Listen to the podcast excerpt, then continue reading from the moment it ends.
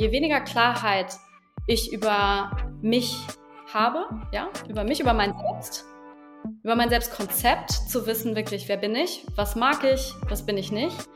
Je weniger ich das weiß, desto höher ist meine Wahrscheinlichkeit, FOMO zu erleben. Herzlich willkommen bei Humans Are Happy. Mein Name ist Leonard Gabriel Heikster und ich spreche heute mit Marie Zeitler. Marie Zeitler ist Psychologin und arbeitet bei Hello Better, einem Berliner Unternehmen, das Online-Therapieprogramme für unterschiedliche psychische Erkrankungen wie zum Beispiel für Panikstörungen oder Burnout entwickelt und auf Rezept sogar kostenfrei verfügbar macht. Wir sprechen heute, du ahnst es schon, über die Angst, etwas zu verpassen besser bekannt unter dem Namen The Fear of Missing Out oder kurz FOMO. Wir sprechen darüber, was FOMO aus wissenschaftlicher Perspektive überhaupt ist, wie sie entsteht, wie man ihr vorbeugen kann und wie man ihr wirksam entgegentreten kann. Ein interessanter Aspekt ist dabei die Wechselwirkung des Selbstkonzeptes, das jeder Mensch von sich hat, sowie der soziale Vergleich mit anderen, begünstigt durch einen hohen Konsum von Social Media. Marie verweist dabei auf die aktuelle Studienlage und hat praktische Tipps, wie FOMO gar nicht erst entsteht oder wie man ihr entkommen kann. Ach ja, und solltest du zu Beginn der Folge ein leises Echo hören, dann sieh bitte darüber hinweg, das legt sich nämlich nach 30 Sekunden. Ein Geständnis möchte ich zur Einordnung direkt zum Anfang der Folge auch noch machen. Marie und ich müssen ehrlicherweise beide anerkennen, selbst regelmäßig Angst zu haben, irgendwelche Dinge zu verpassen. Vielleicht ist FOMO auch ein sehr generationsspezifisches Thema, denn zwischen Marie und mir liegt nur ein Jahr Altersunterschied. Und auch dazu hat Marie eine Vermutung. Aber bevor ich den gesamten Inhalt des Gespräches verrate, sage ich herzlich willkommen, Marie. Hi Leo, danke für die Einladung. Danke, dass ich hier sein darf. Ja, total gerne. Ähm, zu Beginn kennst du wahrscheinlich. Ich habe ein paar kurze Sätze vorbereitet, die ich äh, beginne und du beenden darfst. Wollen wir loslegen? Alles klar, ja.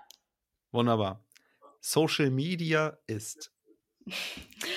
Äh, Social Media ist Fluch und Segen zugleich. Was mehr? Mm, ich glaube, das kommt echt total drauf an, wie man das individuell nutzt und was man individuell daraus macht. Angst ist? Ähm, etwas, was mh, mm, eigentlich da ist, um uns zu schützen, aber wenn es zu viel wird, dann wirkt es total einschränkend. Wohlbefinden ist? Mh, mm, einfach mal durchatmen und zur Ruhe kommen. Psychologie ist? Ganz, ganz viel und ähm, ich glaube ganz, ganz viel mehr, als sich die meisten Menschen darunter vorstellen. Zufriedenheit ist? Etwas, was wir viel mehr in unserem Leben zur Prio machen sollten. Das ist ja auch so ein bisschen die Einflugschneise jetzt auf das, worüber wir heute sprechen wollen, beziehungsweise äh, wird es meistens miteinander auch verknüpft, nämlich die Angst, was zu verpassen, eben The Fear of Missing Out, auch bekannt als FOMO. Und da bin ich tatsächlich auf dich als Psychologin gestoßen durch einen Blogartikel, den du geschrieben hast. Und dann dachte ich mir, das ist ja ganz spannend, lass uns doch einfach mal dazu austauschen. Also, für alle HörerInnen, die das jetzt noch nicht so richtig äh, ja, sich damit beschäftigt haben, erklär du doch einfach mal bitte, was ist FOMO? Mhm. Ja, FOMO, äh, das ist eigentlich erstmal nur das Akronym, also die Anfangsbuchstaben von Fear of Missing Out. Also die Angst, was zu verpassen. Und ja, ich finde so ein bisschen FOMO ist, wenn wir abends auf der Couch liegen und durch Instagram scrollen und wir spazieren so ein bisschen durch das virtuelle Leben der anderen und das löst auf einmal was in unserem Innern aus. Und das ist oft so ein unangenehmes Gefühl. Und das kann eben FOMO sein.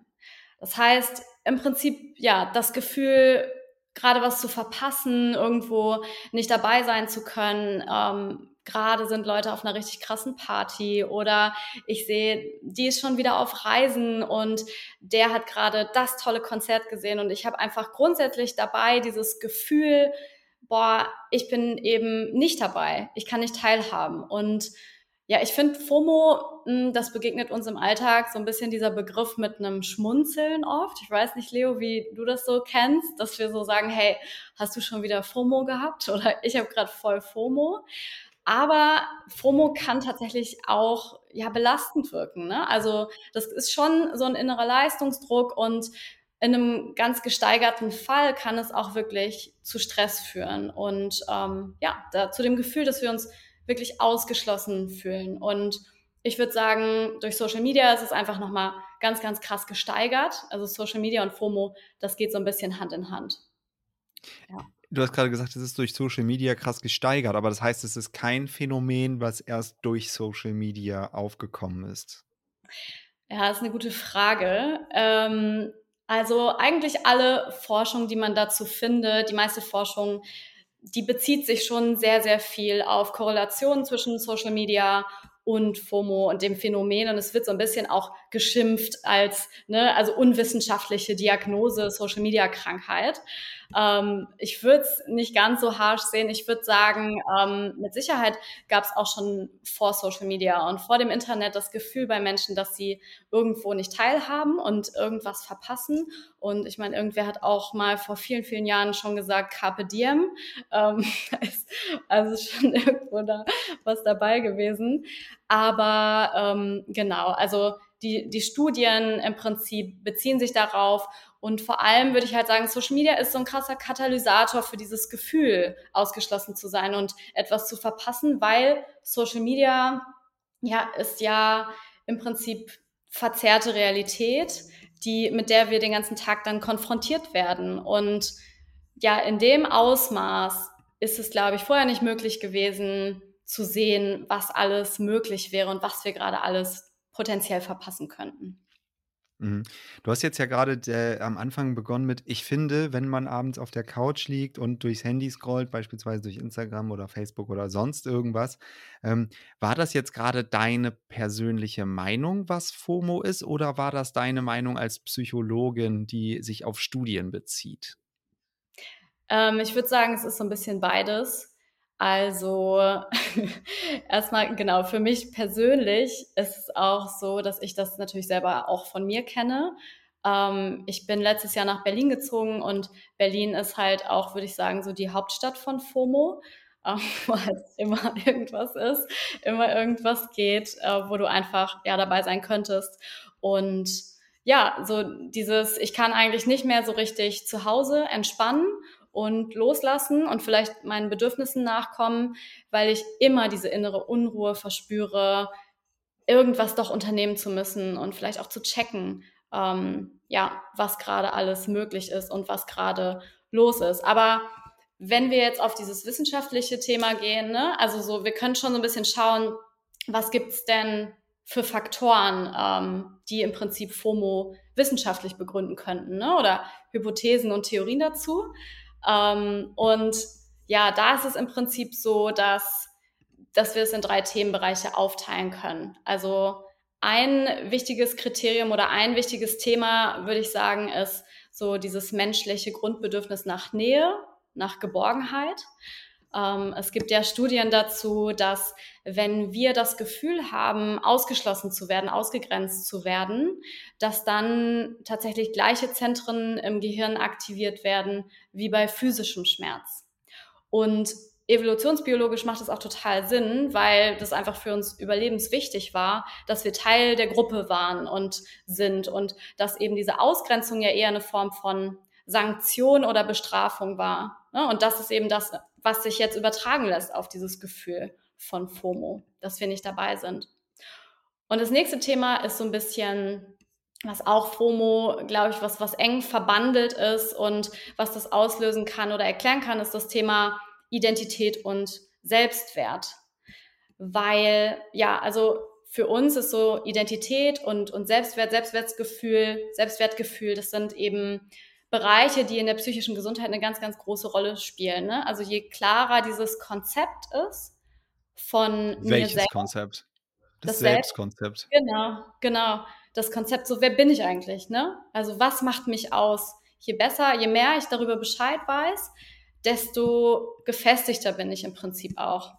Und das, was dann auf Social Media passiert, ist eben diese permanente Konfrontation mit verzerrten Realitäten, würde ich es jetzt mal nennen, bei dem eben all die Dinge, die die für mich wichtig sind, ne, die auch identitätsstiftend sind, wie zum Beispiel, was ich gerne mache, was sind meine Hobbys, was, äh, wie ist meine Partnerschaft, ähm, ne, was, was ist mir wichtig im Leben. All diese Dinge werden so total überreizt und überzogen auf Social Media dargestellt und dann vergleiche ich mich damit und das kann eben dazu führen, dass ich den Eindruck habe, mein Leben und meine Identität ist irgendwie ja belangloser. Also die wird dadurch einfach quasi gefährdet. Ich werde in meinem Selbstbild im Prinzip gefährdet. Genau. Okay, ich werde in meinem Selbstbild gefährdet ist gerade eine, ist eine starke Aussage, die quasi, also FOMO löst nicht nur aus, dass ich Angst habe, etwas zu verpassen. Also, wenn ich Angst habe, ein Event zu verpassen, weil ich jetzt nicht auf dieser tollen Party war oder bei diesem tollen, weiß ich nicht, Event teilgenommen habe, ist es ja nochmal was ganz anderes, als wenn ich denke, wer bin ich denn jetzt eigentlich? Mhm. Also, könnte, könnte es sein, dass FOMO korreliert mit Leuten, also dass es eher Menschen haben. Ich will jetzt natürlich niemandem zu nahe treten, nicht alle über einen Kamm scheren, aber dass es eher Menschen, die nicht in ihrem Selbstkonzept so gefestigt sind, dann vielleicht ja. ereilen könnte? Ja, ähm, also ich würde sagen, absolut äh, gibt es Studien. Ich habe auch eine gefunden aus dem Jahr 2021 im Journal of Addictive Behaviors. Da wurden Studierende untersucht und ähm, da gab es auf jeden Fall eine klare Korrelation zwischen ähm, niedrigem Level auch vom Selbstkonzept, ne, worüber wir gerade gesprochen haben, also wirklich so dieser, dieser Idee, wer bin ich eigentlich, ne, dieses gefestigte Selbst. Ja, da müssen Und, wir gleich nochmal drüber sprechen, aber stellen wir nach hinten. machen wir.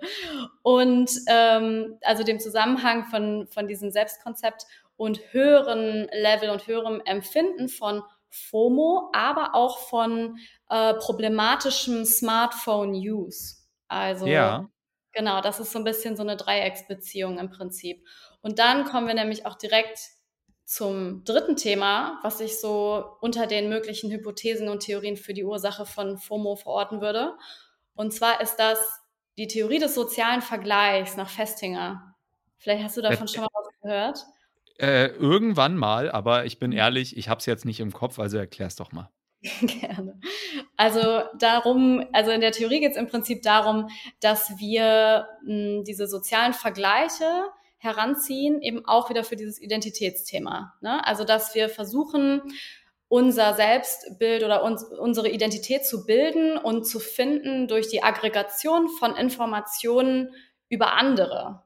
Mhm. Das heißt, wir, wir schauen uns bestimmte Vergleichskategorien an und schauen so ein bisschen, hey, wie schneidet eigentlich meine Nachbarin darin ab? Oder wie schneidet eigentlich mein Klassenkamerad darin ab? Und vergleichen uns damit und schauen dann, und wie schneide ich gerade ab? Und darüber können wir uns einfach besser verorten. Und ja. was es dabei gibt, ist auch so ein bisschen die, den Unterschied zwischen Aufwärts- und Abwärtsvergleichen. Dass wir also ne, manchmal eben schauen, wir vergleichen uns mit Menschen, die theoretisch besser abschneiden in einer bestimmten Vergleichskategorie. Oder manchmal vergleichen wir uns mit Menschen, die schlechter verhältnismäßig abschneiden in dieser Kategorie.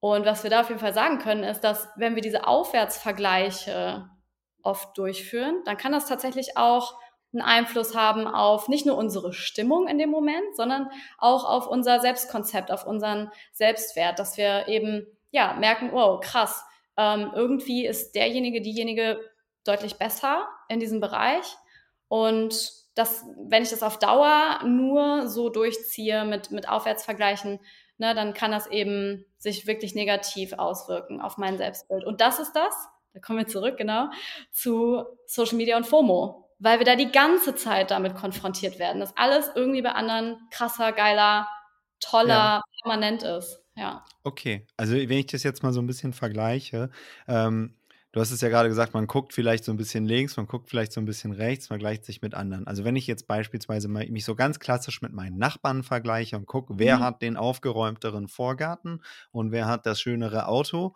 so, und wer hat den besseren Grill. Das ist, ist jetzt mal so ein bisschen analoge, klassische ja. Vergleiche. Und dann ja, gucke genau. ich nach links und rechts. Aber ich gucke ja Menschen an, die meine Nachbarn sind. Das heißt, die wohnen ja in der gleichen Straße. Das ist ja zumindest geografisch schon mal sehr nah und wahrscheinlich ja. ist es auch vom Milieu her ähnlich. Ne? Ja. So, ich habe jetzt aber ja den Vorteil oder Nachteil, dass ich auf Social Media einfach irgendeinen Account anwählen kann. Und dann schaue ich mir jetzt die, wenn du jetzt Aufwärtsvergleiche sagst, ne, also nur, dass ich es mal irgendwie für mich so übersetze, und dann mhm. gucke ich mir halt beispielsweise äh, die ganze Zeit irgendwelche Accounts an, wo Menschen tolle Dinge erleben und die ganz viele FollowerInnen haben.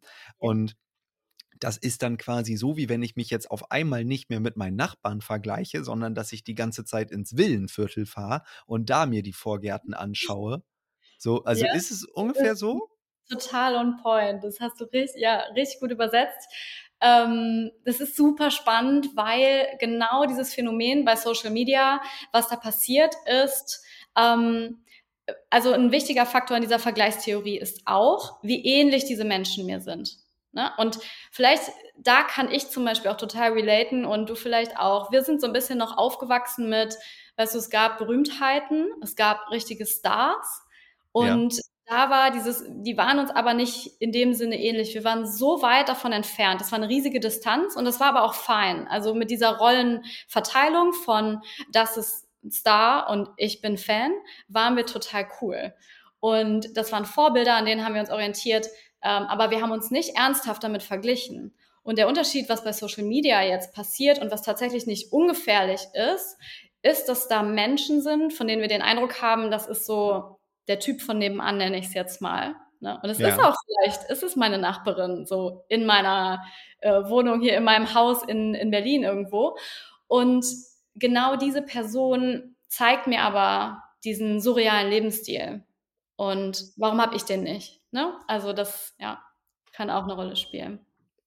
Okay, aber das ist ja so ein bisschen auch nochmal die Frage, was man dann auf Social Media teilt. Wenn ich halt immer nur die Highlights meines Lebens darstelle, dann entsteht natürlich schnell ein, mhm. äh, ein sehr un unrealistisches Bild. Aber ich möchte nochmal einen Schritt zurückgehen. Wir haben jetzt die, mehrfach die Worte Selbstwert und Selbstkonzept äh, benutzt und ich finde das ganz, ganz wichtig, da ähm, einen Kontext zu schaffen. Und du hast vor allem ja gerade einmal gesagt, ein niedriges Level an Selbstkonzept. Und das äh, mhm. lässt mich aufhorchen, denn ein Selbstkonzept, das ist ja erstmal ohne Wertung.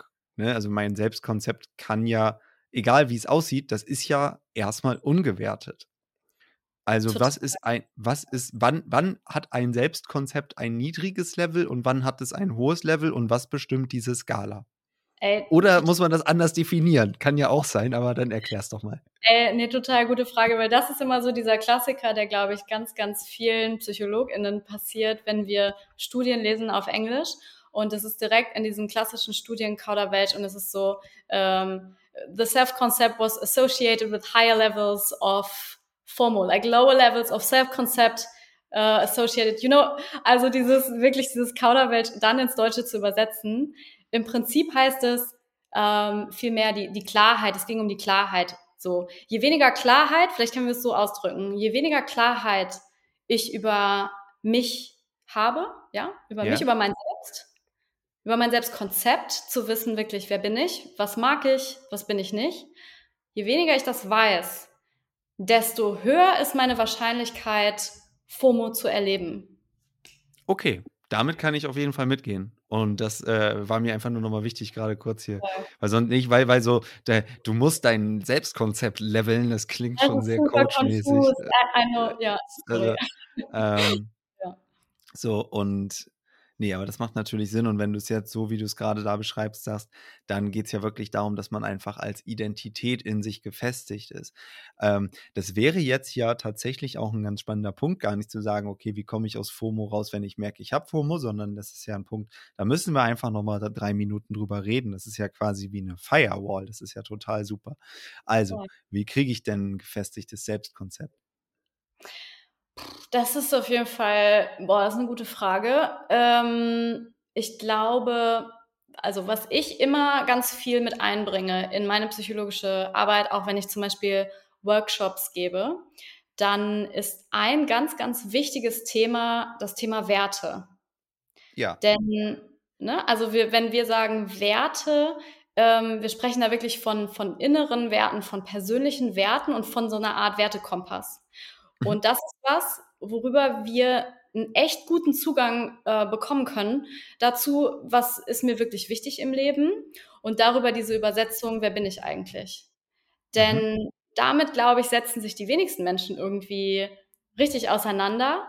Ähm, oft ist es so, dass wir uns im Leben orientieren an zum Beispiel Zielen, dass wir sagen, hey, ähm, ich muss diesen Abschluss schaffen, dann ne, und dann auch immer so damit verbunden und assoziiert, dann bin ich glücklich.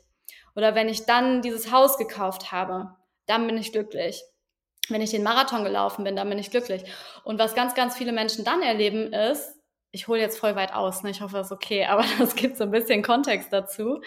Ja, ähm, was, was ähm, viele Menschen dann erleben ist, ist, ich weiß nicht, ob du es auch kennst, aber man arbeitet lange auf ein Ziel hin und wenn man es erreicht hat, ist das Gefühl auf einmal gar nicht das, was man sich erhofft hat sondern. Nein, das Geile ist ja der, das Geile ist ja der Prozess dahin. Aber ja, ja. ich kenne das äh, so ein bisschen, also ja, ich weiß, was du meinst.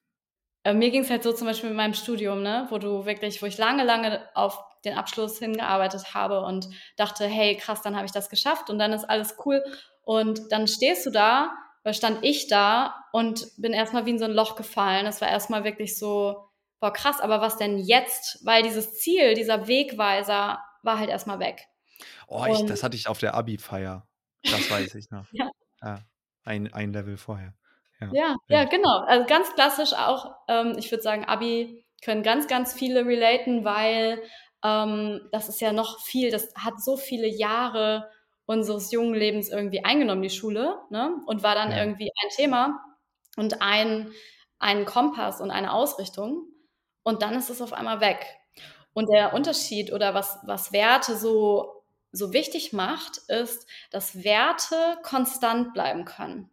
Dass wir im Prinzip sagen können, hey, wenn ich meine Werte für mich rausgefunden habe, meine wichtigsten Werte für mich in diesem Leben, dann kann ich versuchen, nach diesen Werten zu leben. Und dann kann ich versuchen, mein Leben nach diesen Werten auszurichten und dann Ziele auf dem Weg da zu setzen und auszurichten. Und ja, ich glaube, sich wirklich mal hinzusetzen und zu sagen, was sind eigentlich meine persönlichen Werte, was ist mir wirklich wichtig im Leben, kann einem sehr, sehr viel Klarheit schon mal bringen über sich selbst. Und da gibt es zum Beispiel den, den Tipp direkt konkret, ähm, ihr findet tatsächlich im Internet zum Beispiel Wertelisten, wo ganz, ganz, ganz, ganz viele unterschiedliche Werte aufgelistet sind.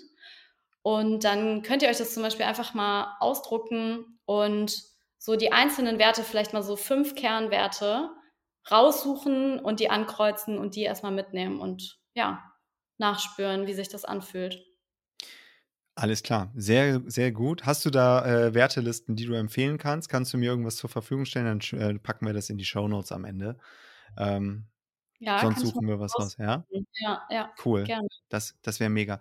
Alles klar. Wir haben jetzt ja gerade so ein bisschen nochmal den Bogen gemacht. Alles klar nochmal alles klar? Selbstkonzept ähm, wäre oder über sein eigenes Selbstkonzept und dementsprechend über seine eigene Identität Bescheid zu wissen und darin gefestigt zu sein, würde einen Menschen theoretisch weniger Angst haben lassen, etwas zu verpassen, weil man selber weiß, was ist für mich wichtig und wenn für mich irgendwie, weiß ich nicht, innere Ruhe wichtig ist, dann stört es mich vielleicht gar nicht so sehr, dass ich jetzt die Partynacht verpasst habe, weil die gegen meinen Wert geht. Also jetzt so ganz plakativ ja, gesagt, ja, ne? Ja, aber ja, genau. Und es, ja, es kann also, was FOMO aber eben auch machen kann, ist äh, im Prinzip genau über diese Werte und Grundbedürfnisse irgendwie rübergehen, ne? Oder die so ein bisschen mh, hm, ja, die, die geraten dann so ein bisschen in Vergessenheit. Und da gilt es halt nachzuspüren und zu sagen, so, hey, was will ich gerade eigentlich wirklich? Was ist gerade mhm. eigentlich wirklich mein Bedürfnis?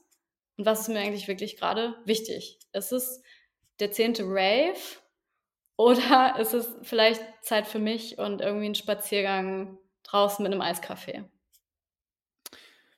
Ja, gut, das kann ja jeder Mensch für sich selber beantworten. Das ist immer so diese Schlüsselfrage, ne? Was ist für mich werthaltig oder ist das, was ich gerade tue, für mich werthaltig? Ne? Das ist ja, das ist ja genau diese, diese Frage, mit der äh, seit der ersten Folge von Humans Are Happy das immer quasi oder auf die immer ganz, ganz viel wieder zurückkommt. Ähm, aber wir gehen jetzt mal wir gehen jetzt mal nochmal einen Schritt rein in das Thema äh, die Angst, etwas zu verpassen. Ne? Weil wenn ich jetzt, wenn ich jetzt weiß, okay, ich ähm, muss vielleicht, also ne, ich weiß, was mir wichtig ist, dann muss ich ja theoretisch weniger Angst haben, Dinge zu verpassen. Aber jetzt passiert es mir doch, ich scroll durch mein Handy oder ich, äh, keine Ahnung, vergleiche mich mit irgendwelchen Leuten oder höre tolle Stories und denke, oh, das will ich auch. Ne? Und wie kann man denn bei sich überhaupt erkennen, ist das jetzt, also ist das jetzt ein ganz normaler Impuls? Irgendwie, oh, das sieht cool aus? Oder mhm. ne, kann man definieren, ab wann ist irgendwas FOMO? Ist das irgendwie, keine Ahnung, kann man das diagnostizieren? Ich will das mal so ein bisschen fassen können. Hilf mir doch mal. Mhm. Ähm, mhm. wie kann man FOMO selber erkennen? Ab wann ist es schädlich? Tell me. Mhm. Es gibt tatsächlich eine FOMO-Scale von irgendeinem Wissenschaftler, der tatsächlich eine echte, ja, eine echte FOMO-Scale entwickelt hat mit konkreten Fragen, die lauten dann so wie wenn ich Bilder auf Instagram von meinen Freunden sehe, fühle ich mich schlecht. Es ist aber, würde ich auf jeden Fall nicht empfehlen. Ich glaube, das ist nicht eine wirklich wissenschaftliche Auswertung. Aber da sieht man so, okay, es ist schon irgendwie ein Thema, äh, wo sich Leute für interessieren ne, und mit beschäftigen. Ähm, ich würde ganz klar sagen, also es ist nochmal ganz klar abzugrenzen, psychologisch gesehen äh, oder auch pathologisch gesehen ist FOMO ist keine Erkrankung, ne? Und also es gibt keine Diagnose für FOMO, um Gottes Willen. Ähm, es ist einfach ein Phänomen, können wir es vielleicht nennen. Ja. Und ähm, es gibt und vielleicht auch ein Social Media Phänomen, so würde ich es vielleicht schon noch eingrenzen. Ähm, und ich würde sagen, ja, es gibt so ein paar Anzeichen, auf die kann ich bei mir achten. Und ähm, die sind zum Beispiel, ja, also ich würde sagen, der erste Step ist, dabei, darum geht es aber eigentlich immer beim Thema, so, wie geht es mir eigentlich gerade oder ne, Achtsamkeit generell. Dieser erste Step ist erstmal der Check-in. So, das, was du gerade schon angesprochen hast mit, äh, wie bemerke ich das eigentlich bei mir, ist ja der Step, bei, denen, bei dem es bei den meisten Menschen schon so ein bisschen hakt, nämlich wir sitzen da und wir spüren was Unangenehmes, aber wir, wir können das gar nicht so richtig verbinden. Wo kommt das her? Wir fühlen uns irgendwie gerade mhm. schlecht, aber wir können das oft gar nicht richtig erstens benennen und dann auch noch zuordnen. Wie macht man das?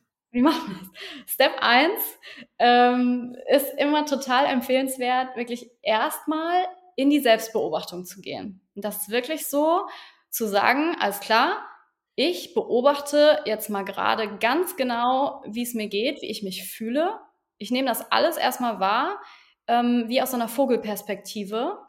Mhm. Und ähm, wirklich so ein bisschen, ich nenne das mal in eine Meta-Emotion kommen. Also ich spüre diese Emotion und ich merke das auch und ich benenne das auch. Also nicht nur, ich fühle mich gerade schlecht, sondern ich denke, ich fühle mich gerade schlecht. Mhm. Step so ein bisschen Step 1. Und dann halt wirklich dieses achtsame, so überlegen, halt, äh, krass, äh, vielleicht habe ich ja, ja, ich habe gerade wieder gescrollt und ich habe gerade das und das gesehen. Und das war die und die Party. Und das hat das in mir ausgelöst, glaube ich. Und das wirklich erstmal ganz achtsam, ganz bewusst bei sich wahrzunehmen. Das ist, glaube ich, so Step 1. Zu mhm. schauen, mhm. was passiert da in mir, wo kommt das her? Und dann würde ich sagen, für FOMO sind so klassische Anzeichen, wenn ich innere Unruhe wahrnehme. Insbesondere in, in Momenten, wo ich vielleicht echt zur Ruhe kommen will, wo ich so dieses klassische Beispiel auf der Couch sitze mit Chips und ich kann aber gar nicht zur Ruhe kommen. Ich kann es gar nicht mehr genießen, weil meine Gedanken die ganze Zeit beginnen zu kreisen, um was könnte ich denn gerade alles stattdessen tun. Also es ist zum einen eben Gefühle, die so ein bisschen inneren Druck, innere Unruhe vermitteln und das andere können eben auch Gedanken sein, die um dieses Thema kreisen. Und dann können wir einfach bei uns so ein bisschen checken, hey, ähm, wie ist das denn, wenn ich so mein Leben, es passiert ist, dass ich mein Leben zum Beispiel öfter mit dem von anderen Menschen vergleiche, zum Beispiel von, mein, von, von mir und meinen Freundinnen. Oder ja, es ist so, dass ich, wenn sich mein Freundeskreis trifft und ich weiß, die treffen sich ohne mich, dass es mir damit echt richtig, richtig scheiße geht. Hm, oder ist es vielleicht auch so, dass ich merke, meine Konzentrationsfähigkeit und meine Aufmerksamkeit sind inzwischen sogar beeinträchtigt, weil ich die ganze Zeit über dieses Thema nachdenke oder wieder zurückgreife zu meinem Smartphone, um zu checken, was gerade passiert. Also vielleicht sogar in der Psychologie und Psychotherapie nennen wir das auch Rückversicherungsverhalten, ähm, wo wir so ein bisschen ja schauen, dass wir uns immer absichern wollen, ist da jetzt bloß nicht das passiert, wovor wir Angst haben, dass es passiert. Ja, okay. Würdest du irgendwo einen Zusammenhang sehen zwischen so Feldern wie toxischer Positivität oder toxischer Produktivität und der Angst, etwas zu verpassen? Ja, guter Punkt. Ähm, ich weiß nicht, also ich habe echt so das Gefühl, wir sind so ein bisschen Generation FOMO. Und Wer sind wir? Du und ich? Ja, Oder? wir. ja, das kommt jetzt so ein bisschen drauf an, ähm, welche Altersgruppen wir sprechen. Aber ich würde schon sagen, so. Wie alt bist also, du? Ich bin 30. Okay. Ja, also so, vielleicht so. Das müssen die Leute ja wissen, die zuhören. Müssen die wissen. Oh, shit, ja, okay. Ähm, alle Generationen, die, ähm, ja, die auch mit Internet natürlich aufgewachsen sind, ähm, alle Generationen, ich würde sagen, ab meiner Generation jüng und jünger, so. Ähm, mhm. Wir sind, würde ich sagen, die erste Generation, die so mit diesem Gefühl aufgewachsen ist, der die ganze Zeit suggeriert wurde, hey, weißt du eigentlich, du kannst alles sein, was du willst und du hast potenziell alle Chancen und alle Türen stehen dir offen und du kannst machen, was du willst, du kannst sein, wo du willst und das alles jederzeit. Und deswegen glaube ich, dass wir dieses, dieses Gefühl und diesen, dieses Begr diesen Begriff FOMO ähm, auf so viele Lebensbereiche von uns inzwischen beziehen können. Das ist genau, was du gesagt hast mit diesen, es muss immer alles toll sein, ne? toxische Positivität, es muss alles super sein in meinem Leben und alles muss top sein und auch äh, mit der Leistungsfähigkeit. Ne? Ich muss irgendwie die krasseste Karriere machen und weil es gibt ja all diese Optionen und es ist ja alles irgendwie möglich, dass wir immer das Gefühl haben, das nächstbessere und und äh, das nächstgrößere steht irgendwie vor der Tür. Und das, mhm. ne, das ist wirklich dieses zusammengefasste Fear of Missing Out in all unseren Lebensbereichen. Und weißt du, was damit total krass einhergeht, ist, dass je mehr Variablen wir in unserem Leben haben, je mehr Optionen wir haben, desto höher ist auch die Ungewissheit. Und wenn es eine Sache gibt, die unser Gehirn überhaupt nicht mag, dann ist das Ungewissheit. Und ja, deswegen, das ist auch wirklich so ein, ja, so ein bisschen so, eine, so ein Generationsthema, glaube ich, weil wir damit aufgewachsen sind als erste Generation. Ja, aber wenn ich jetzt beispielsweise sowas sehe wie toxische Positivität, ne, also mhm. ähm, auch das müsste man vielleicht nochmal gleich ganz kurz definieren, aber wenn ich beispielsweise mir krampfhaft Mühe gebe, die ganze Zeit möglichst gut drauf zu sein oder zumindest so ein Bild zu vermitteln und dann teile ich im Internet die ganze Zeit nur, was bei mir Tolles passiert, ja. ähm, dann kann es ja sein, dass ich dadurch bei anderen Leuten die Entwicklung von FOMO begünstige. Ne, also, dass es so eine Art Teufelskreis ist. Voll. Ähm, aber ich glaube, das ist doch ein Phänomen, ähm, was wir alle bei Social Media mehr oder weniger betreiben, oder? Also wir versuchen alle unser Best Self da nach draußen zu tragen.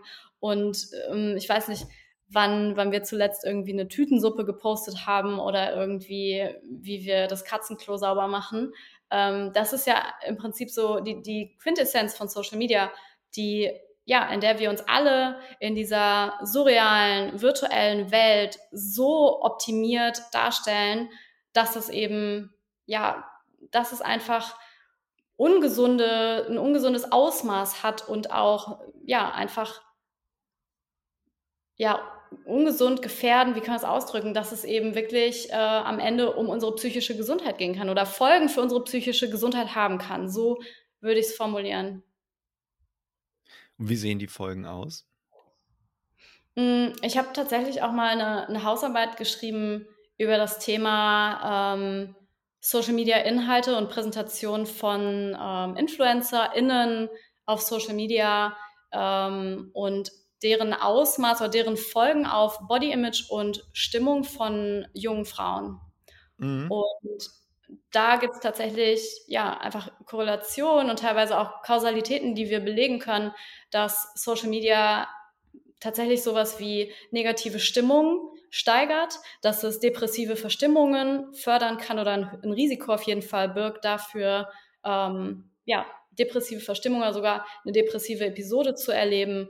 Ähm, auch für bestimmte Eating Disorder gibt es Korrelationen inzwischen mit Social Media, die das belegen. Ähm, ja, also es ist that's why äh, ich am Anfang gesagt habe, so es ist Fluch und Segen zugleich und es ist ja, es ist halt echt nicht zu unterschätzen.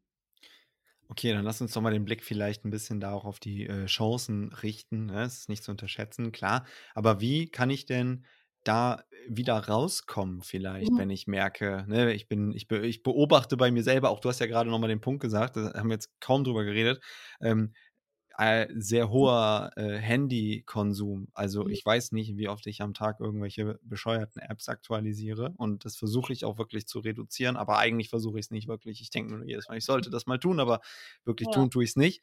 Und ich äh, kann klar sagen von mir, also wirklich gut tut mir es nicht und ich würde wahrscheinlich auch, würde ich einfach morgens, mittags und abends einmal alle Nachrichtenkanäle checken, würde nicht viel verloren gehen. Wahrscheinlich würde ich viel dazu gewinnen. Ähm, so, also dieser hohe, dieser hohe Smartphone-Zeitkonsum, vielleicht kannst du den ja Mhm. nochmal gleich kurz einordnen. Also inwiefern steht der da so in diesem dritten Feld von Selbstwert, FOMO und hoher Smartphone-Konsum? Wie steht das zusammen? Ne? Also begünstigt jetzt ein niedriger Selbstwert oder ein nicht so stabiles, nicht so gefestigtes Selbstkonzept, begünstigt das Smartphone-Konsum oder begünstigt Smartphone-Konsum FOMO, begünstigt FOMO Smartphone-Konsum? Vielleicht das mal ganz kurz noch einordnen, das wäre vielleicht ganz spannend. Boah, ich glaube, es ist super komplex. Äh, Ja, du hast jetzt eine ja, Dreierkorrelation aufgemacht. Jetzt genau. müssen wir damit einmal ist darüber einmal reden. also die Studie, die kann ich dir gerne auch nochmal rüberschicken, die ich äh, konkret dazu gefunden habe, hat Ja. tatsächlich die Viererkonstellation aufgemacht. Viererkonstellation aus ähm, sozialer Vergleich, dieses Social Ja. Comparison-Thema, ähm, das Selbstkonzept, also die Clarity of Self-Concept, äh, dann ungesunder Smartphone-Use und auch noch FOMO. Und es sind, es ist fast wie, es sind alle Korrelationen irgendwie möglich. Vieles wird auch mediiert oder moderiert, äh, um das so aus dem Fachjargon zu holen. Im Prinzip hängen diese vier Themen auf jeden Fall sehr, sehr eng miteinander zusammen. Und das eine beeinflusst dann auch wieder jeweils das andere so ein bisschen. Ne? Also da, ich glaube, das im Detail ist jetzt gerade ist schwer nochmal auseinanderzuklamüsern so. Ja. Aber ja, es begünstigt sich auf jeden Fall gegenseitig. Ja. Alles klar, sehr gut. Aber wenn du die Studie hast, dann kannst du mir die auch schicken, dann stellen wir die nochmal in den Show Notes zur Verfügung. Ja. Ähm, das wäre auf jeden Fall nochmal eine spannende Geschichte. Alles klar. Und jetzt gucken wir einmal drauf. Ähm, wie kommen wir da dann raus? Mhm. Ja, lass uns mal reinschauen, ähm, was wir jetzt eigentlich für Strategien tatsächlich anwenden können, ähm, die wir im Fall, wenn wir bei uns FOMO feststellen, ne, einfach wirklich an die Hand nehmen können, was wir machen können. Ähm, zum einen, So, wenn du das gerade hörst, Hand aufs Herz, wer hat schon mal FOMO gehabt oder hat FOMO von allen HörerInnen? Also ich auf jeden Fall. ja, also Echt. regelmäßig, glaube ich auch. Also, ne, obwohl ich natürlich auch selber darüber Bescheid weiß. Ja. Ähm, trü- Ist also, spannend, oder? Also wenn du selber darüber Bescheid weißt, dazu irgendwie Workshops gibst und irgendwie, ja, sehr, sehr, sehr drin bist. Warum? Ja, aber gut, das ist auch. Wir wissen alle, dass Zucker ungesund ist und essen es trotzdem. Also, Richtig, aber es sind ja immer die, die selber am meisten in dem Feld sind, sind eigentlich immer die schlimmsten, ne? Also es ist ja auch so ganz klassisch, dass wir uns äh, Ja. als PsychologInnen oder PsychotherapeutInnen total überarbeiten zum Beispiel, wo wir super gut wissen über, über Stress, chronischen Stress und äh, dessen Risiken. Ähm, ja, ich glaube also bei ganz, ganz vielen Phänomenen aus der Psychologie ist es tatsächlich so, dass die, sobald man darüber Bescheid weiß, gibt es einem ähm, Unterstützung und so ein bisschen Werkzeug mit an die Hand, damit anders oder besser umzugehen. Und es Mhm. ist eigentlich immer so, also es startet immer mit diesem Thema, ich muss es erstmal eh wahrnehmen, ne, was wir gerade schon so besprochen haben, wie ich das bei mir beobachten kann, erstmal in diese Selbstbeobachterposition kommen, um dann auch wirklich zu sagen, hey, alles klar, ich merke das gerade bei mir, ich nehme das bewusst wahr, aber was ist denn jetzt der Next Step? Was kann ich jetzt machen? Und hey, ich habe doch die drei Strategien, ähm, mit denen kann ich wirklich jetzt dagegen vorgehen und was dagegen unternehmen. Und zum einen, was gerade schon gesagt, es ist natürlich schon ratsam, ab und zu mal diesen Medienkonsum beziehungsweise vor allem den Social-Media-Konsum zu überdenken, zu reflektieren, vielleicht auch so ein bisschen einzuschränken.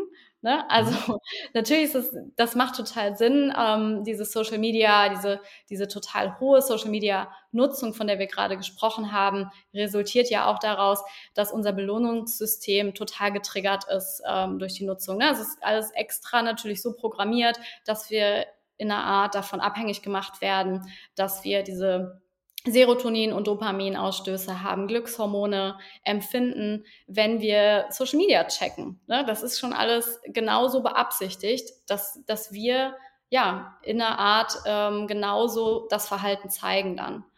Und da gilt es halt wirklich ab und zu mal zu sagen, alles klar, vielleicht äh, mache ich mal eine Pause. Vielleicht probiere ich mal diesen Social Media Detox, von dem alle sprechen. Äh, es kann ja auch einfach sein, ich sag mal, ich mache einen Tag irgendwie eine Stunde weniger. Ich schaue mal meine Bildschirm Bildschirmzeit an. Äh, so ist das Wort. Ähm, oder ja, ich probiere es vielleicht echt mal eine Woche ohne und melde mich mal ab. Oder ich gucke einfach mal, wie ich mich dann fühle und vergleiche das. Das ja. ist so ne, Step 1 re relativ easy vielleicht auch umzusetzen. Ne? Und als weiteren Tipp würde ich auf jeden Fall mit an die Hand geben, das Thema Dankbarkeit. Das klingt jetzt erstmal vielleicht so ein bisschen ja. Das klingt abgedroschen. Das haben wir ja, gesagt, genau. oder? Es tut mir leid, dass ich das jetzt so ausspreche. Ja, äh, Dankbarkeit. Sei hey. einfach dankbar, Mann. Sei einfach dankbar. Wenn Nein, das ist ja. ja. Nein, genau, ich wollte genau das sagen. Ich wollte sagen, es klingt voll lapidar. So. Das ist irgendwie, klingt so ein bisschen belanglos. Und es ist aber tatsächlich so, dass so Dankbarkeitsstrategien, Dankbarkeitstechniken äh, wir zum Beispiel auch bei Hello Better in unseren Online-Therapieprogrammen integrieren, dass Dankbarkeit einfach ein, ein wichtiges Thema spielt in der Psychotherapie generell, weil ja, wir unterschätzen es tatsächlich. Also wir denken so, okay, Dankbarkeit ist irgendwie eine Art Etikette in erster Linie. Dankbarkeit mhm. ist was, ich muss anderen Leuten Dankbarkeit zeigen, zum Beispiel, wenn sie irgendwie was, was Krasses für mich gemacht haben. Ähm, aber wirklich dieses Gefühl Dankbarkeit achtsam und bewusst zu empfinden, müssen wir ganz, ganz oft als erwachsene Menschen erstmal für uns lernen. Und ich weiß nicht, ob du es kennst, äh, mir geht es auf jeden Fall so, mein Gehirn, ich glaube, das Gehirn von ganz vielen Menschen, das geht immer am liebsten auf die Dinge, die nicht so gut laufen. Und das kann sich die Dinge viel besser merken, die nicht so gut gelaufen sind, die vielleicht irgendwie gerade negativ sind und ja, es mag lieber so ein bisschen Gedankenkreisen um, hey, weißt du, das war irgendwie gerade nicht so cool oder weißt du, das wird noch passieren. Und Aber wer das weiß, hat ja evolutionär voll den Nutzen. Äh, zum Teil, ja, zum Teil, dass es uns eben schützen will, ne? Das stimmt. Ja, genau, das meine ich. Stimmt, das stimmt. Das denkt, hey, ähm, da ist diese eine Sache, die löst was Krasses in dir aus, lass mal öfter drüber nachdenken, weil wir müssen das lösen, wir müssen das angreifen. Du hast mhm. voll recht. Aber was zu kurz kommt, sind diese positiven Dinge. Ne? Und mhm. das ist eben diese positiven Gedanken und Gefühle und was ist eigentlich gerade alles richtig, richtig gut gelaufen. Und wir nehmen so viel im Alltag als total selbstverständlich. Und ja. es kann tatsächlich extrem mh, mm, die Lebenszufriedenheit tatsächlich auch steigern, sich regelmäßig vor Augen zu führen, was habe ich eigentlich alles und wofür kann ich eigentlich dankbar sein. Und eine Strategie dafür, die ganz konkret jetzt einfach mit an die Hand zu geben ist, ähm, ist einfach ein Dankbarkeitstagebuch. Ihr könnt es einfach mal ausprobieren. Und zwar einfach jeden Abend sich mal hinsetzen und dieses Dankbarkeitsjournal nehmen und wirklich drei Sachen aufschreiben. Jeden einzelnen Abend. Als so eine kleine Routine im Prinzip. Und sagen, hey, das sind drei Dinge, für die bin ich heute dankbar. Ja. Also ich bin, ich bin bei dir. Äh, zum einen, ähm, es mit dem abgedroschen. Ne? Aber auf der anderen Seite, das ist auch genau ein Thema, das wollte ich halt gerne mal wissen. Ich habe das in der zweiten Podcast-Folge mit dem Neurologen Dr. Burkhard Pfleger auch besprochen, weil es so abgedroschen ist und er sagt, ja, ja. Ne, aber im Grunde, wenn du es dann halt neurologisch erklärst, Neuroplastizität, du mhm. ähm, verknüpfst einfach bewusst irgendwelche ähm, Neuro Neuronen in deinem Gehirn, die dann einfach wiederum dafür sorgen, dass du solche und solche Gedanken hast. Ne? Ja. So, also das ist ja wirklich auch nicht nur irgendein Wischiwaschi-Kram, sondern es liegt eigentlich auf der Hand. Und oft sind die simpelsten Sachen tatsächlich auch mit die effektivsten. Ich glaube, was einfach nur wichtig ist beim Thema Dankbarkeit, ist, dass es oft so, sei einfach dankbar, dann erlösen, dann, dann, dann sind deine Probleme weg. Das ist halt so ein bisschen, das ist halt schwierig. Ne? Man braucht immer natürlich auch Kontext für, was sind das eigentlich gerade für, was sind es für Probleme. Aber ich glaube, im Thema FOMO kann es bestimmt Sinn machen zu sagen, ey, was habe ich denn eigentlich? Ne? Weil wenn mein Fokus ja. ist, was verpasse ich eigentlich gerade? Und dann sage ich, okay, mhm. was habe ich denn eigentlich? So, genau. dann ist es, glaube ich, ein wirksames, dann ist es, glaube ich, wirksam. Aber grundsätzlich, das Dankbarkeitstagebuch ist auch so ein bisschen, so ein bisschen, ja, nicht Fluch und Segen, aber es ist, ja. Kannst dich noch nicht so mit anfreunden. Doch, ja. ich habe das auch viel gemacht. Ich finde das auch mega gut. Ich finde aber, ich finde es aber, ich habe ich hab halt ein Problem auch auf Social Media mit diesen ganzen ähm, mit diesen ganzen, sag ich mal, Coaches oder so, die halt, wenn man ja. einfach mal sagt, ja, sei einfach dankbar, ne? Weil das ist zu wenig, ja. ne?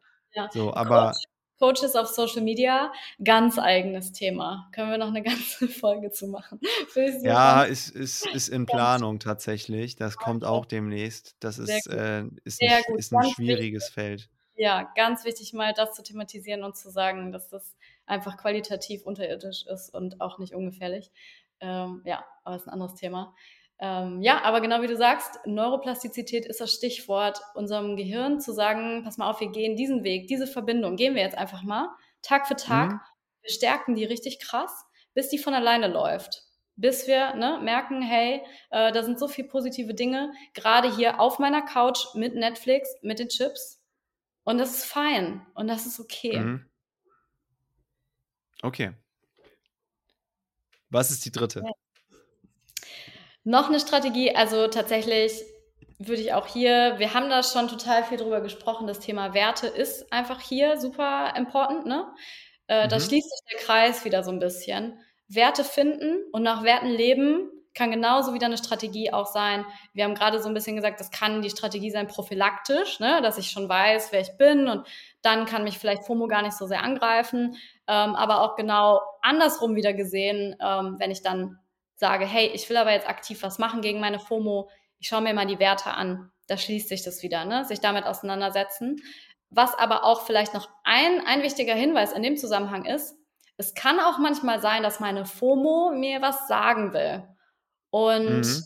das kann auch manchmal wirklich sein, dass meine FOMO mir sagen will, hey, das ist eigentlich ein Wert, mh, hm, der ist gerade in deinem Leben so ein bisschen missing lass den mal mehr in dein Leben integrieren. Ja. Und deswegen manchmal kann es tatsächlich auch Sinn machen, der FOMO mal kurz zuzuhören und zu sagen, alles klar, was ist denn das genau gerade? Was ist gerade, also wovor habe ich denn diese Angst gerade? Was, was ist das? Was verpasse ich? Was liegt mir so am Herzen? Was triggert mich da gerade so? Mhm. Ja, macht total Sinn. Ähm, aber ich glaube, der, wir der wirksamste Schutz ist doch eigentlich wirklich Kontext schaffen. Ähm, also erstmal weniger aufs Handy gucken, vielleicht, wenn es jetzt durch Social Media ausgelöst ist. Ja. So. Das ist ja so eigentlich naheliegend. Und sonst Kontext schaffen, das ist einfach, also ich weiß gar nicht, wo ich das mal gesehen habe. Ähm, irgendjemand in seiner Insta-Bio hatte stehen, please mind the gap between the reality and ähm, Instagram. Und das stimmt halt einfach. Ne? Voll, so, voll. Ja, so. aber das ist auch so spannend, weil wir haben jetzt die ganze Zeit schon gesagt, ne, es ist so eine verzerrte Realität. Wir posten alle nur das Beste von uns. Und ich habe Angst, etwas zu verpassen, was nicht existiert. Richtig, im richtig. Endeffekt genau, ja genau. Und das ist es, obwohl wir das selber die ganze Zeit posten, diese total nur schönsten Eindrücke, checken wir es selber nicht, dass das bei den anderen genauso unrealistisch ist. Und das ist echt genau ein super Punkt zu sagen, alles klar, ich führe mir das nochmal vor Augen ähm, wie echt oder wie real ist es eigentlich? Ja, genau wie du sagst. Ja. Ja, wobei da natürlich auch schnell wieder die Frage ist, es soll ja auch nicht dann in so eine Häme übergehen, so, haha, der Mensch hat sicher auch Probleme.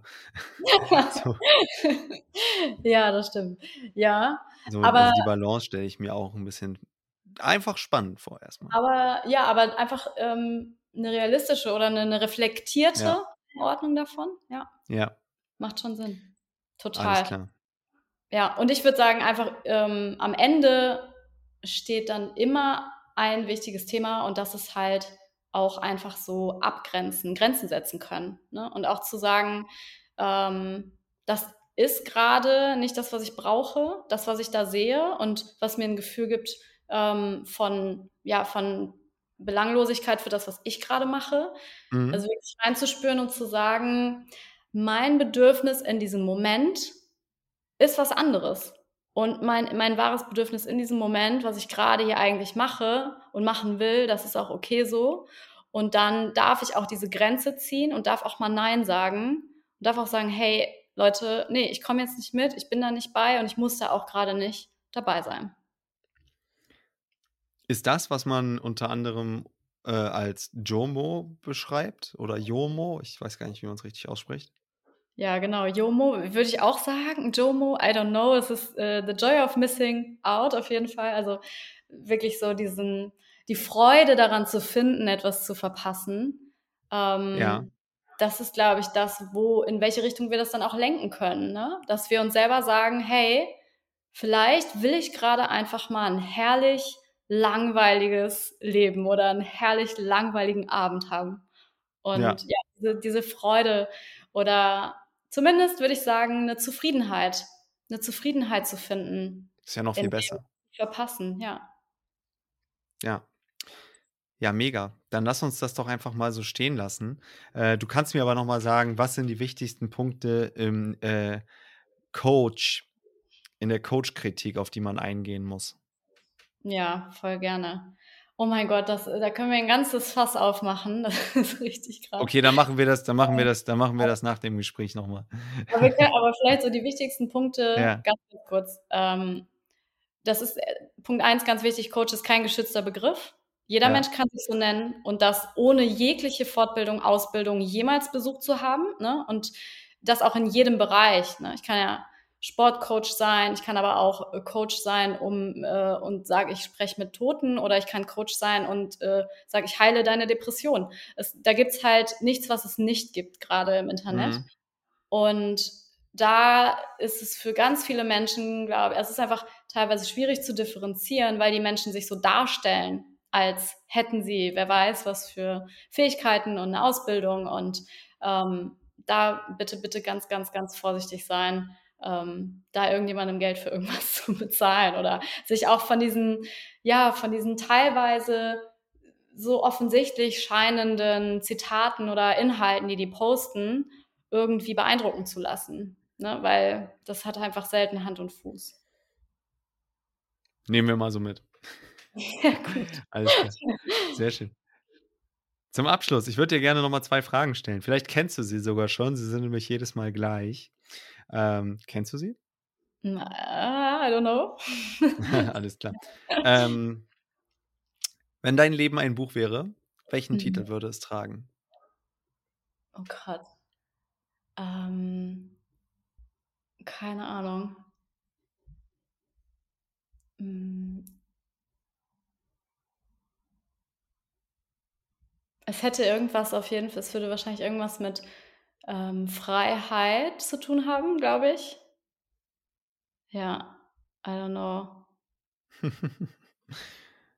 Boah, ja, hast du mich jetzt überrumpelt, Leo, keine Ahnung. Irgendwas mit Freiheit. Ja. Wir können das ja erstmal so nennen. Okay. okay. Irgend, ja, hey, der Titel wäre, jetzt kommt's, irgendwas mit Freiheit. Alright. Irgendwas ist doch ein schöner Titel. Ja. Ähm, über welchen Satz oder über welche Frage sollte sich jeder Mensch einmal Gedanken machen? Was ist mir eigentlich wirklich wichtig im Leben? Nice. Das ist eine gute Frage. Ähm, ich danke dir auf jeden Fall für die ganzen Impulse, deine Inputs und deine Zeit und ich möchte dir gerne das letzte Wort geben, wenn du möchtest. Ja, ich habe zu danken. Ich äh, fand es super cool, hat mega viel Spaß gemacht und äh, danke nochmal für die Einladung auf jeden Fall. Super gerne wieder. Ähm, lass uns gerne über Coaches sprechen. Wäre ich sofort mit am Start. Ja, ich, ich, äh, ich versuche, vielleicht kurzer Ausblick, gerade ähm, so auch für die nächsten Folgen, ich versuche vor allem dazu, mit Coaches zu sprechen. Weil immer über Leute zu reden ist so eine Sache, aber ja, mit ja. Coaches ist natürlich auch wichtig. Ja. Aber ähm, das ist natürlich auch ein Thema, was man gegebenenfalls in mehr als einer Folge abhandeln kann. Also schauen wir mal, was einfach daraus passiert. Danke dir erstmal. Danke dir. Das war die 26. Folge bei Humans Are Happy und ich danke dir wie immer fürs Zuhören. Wenn dir diese Folge gefallen hat, dann empfiehl Humans Are Happy sehr gerne weiter oder lass mir eine 5-Sterne-Bewertung da. Damit machst du mir eine große Freude. Um die nächste Folge nicht zu verpassen, folge Humans Are Happy dort, wo du gerne Podcasts hörst oder abonniere den Humans Are Happy Newsletter. Ich freue mich, wenn du beim nächsten Mal wieder dabei bist und sage bis dahin, dein Leonard.